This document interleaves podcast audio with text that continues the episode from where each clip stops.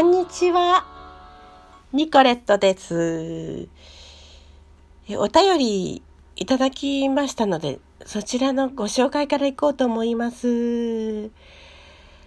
ーココちゃん、ありがとうございます。いつも熱心に聞いてくださって、寝る前にお聞きになって、それであ眠りに落ちていくんだそうですけれども、睡眠導入剤ですね。はい、そういう利用の仕方嬉しいです。えー、ココちゃん。私の周りの年配の方が追っかけをしていたり、ファンクラブに入っていることを知ることが多くて、最初は泊まりがけでコンサートを追いかけたり、グッズを買ったりするのに理解できなかったのです。しかし、最近そういう若い気持ちが羨ましいと思っています。だから、ニコさんがファンクラブに入ってサインを大切にしているのが羨ましいです。若さを保つ秘訣だと思います。ああ、私もいつかファンクラブに入るくらい情熱を注ぎ、目を輝かしてみたいな。ということです。ありがとうございます、ココちゃん。えっと、私もう本当に何年ですか？何十年間もファンクラブなんて入ったことなかったですよ。でごく最近なんですよね。どうしてかっていうと、なんか入っていると、誰よりも情報があの先にもらえるとか、あの舞台のチケットを購入しやすいんじゃないかとかね。そういうことがあって入ったりしたんですけれども、まあ一人の人はですね、あの、購入し忘れちゃって、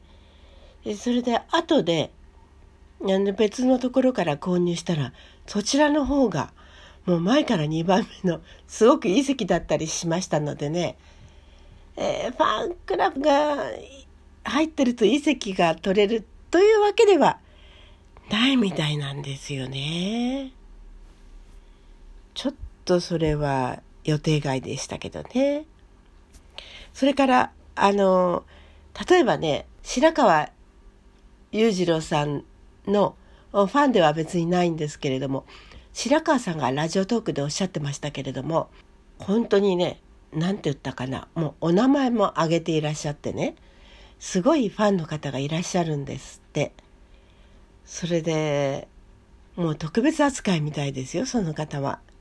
もうファンの皆様もちょっと一目置いてるんでしょうかね。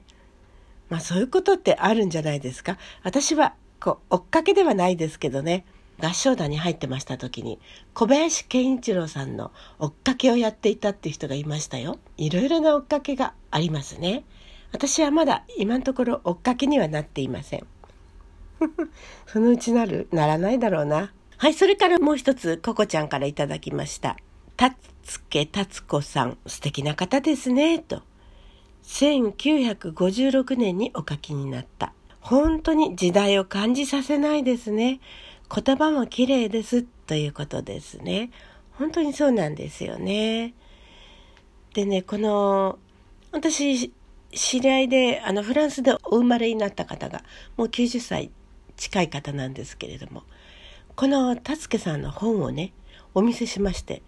この方と、あの、お付き合いありましたか？交流がありましたか？ってね、お聞きしたんです。そしたらびっくりされてね、あら、あなたのフランス語の先生じゃないってご主人におっしゃるんです。だえ？ってご主人が、あ、本当だ。あ、達助先生じゃないなんておっしゃるんですよね。だからまあ世間は狭いというか、まあその、まあ戦争前後にフランスに行ってらっしゃった方っていうのはそうそうそんなに多くはないとは思うし、まあ日本人の集まりなんかでお会いすることっていうのもあったのかもしれませんが、その方はね、あの、達助先生とは日本でね、お知り合いになったみたいですよ。フランス語を教えていただいていた。まあ、ただね、あの、58歳ぐらいかな。1958年でお亡くなりになってるんですよね。まあ、死因とかそういうのはわからないんですけど、あの、ネットで調べても書いてませんのでね。ただねあの私が紹介しているこのパリの石畳を出版されてからもう2年後ぐらいに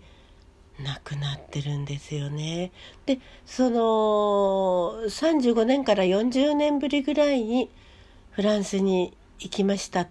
ていうのはあのお亡くなりになるよりももう少し前だったんだろうとは思うんですけれども達家さんはお父様が外交官でいらっしゃったんですね。ですからあの満3歳の時にご家族でフランスに渡りましてそれからあのソルボンヌ大学をご卒業されたということですね。そして、まあ、そのまま日本に戻っていらっしゃってずっと三十何年間フランスにはいらっしゃらなかったんじゃないですか？でもやっぱりフランス語はもう堪能でいらっしゃったんでしょうね。それであの、まあ、当時の吉田茂さんですね首相ですね。この方の外遊に付き添ってフランスにいらっしゃったっていうことですね。そしてパリの名誉市民となられたということなんですけれどもこんな素敵な方がねそんな50歳代でお亡くなりになるなんて私全然ちっとも知らなくてこの本をご紹介してしまいました。私のその知り合いのお方もねあらその本読み終わったら私に貸してくださるっていうことなんで私も読み終わってるんですけれどももう一回ねあの読み直してるところですので読み終わったらもちろんもう、えー、あのお渡ししますよってことをねお約束したんですけれどもねうん素晴らしい方です。達家達子さんですね。また続きをねご紹介していきたいと思います。今日はこの辺で短いですけれども、ニコレットでした。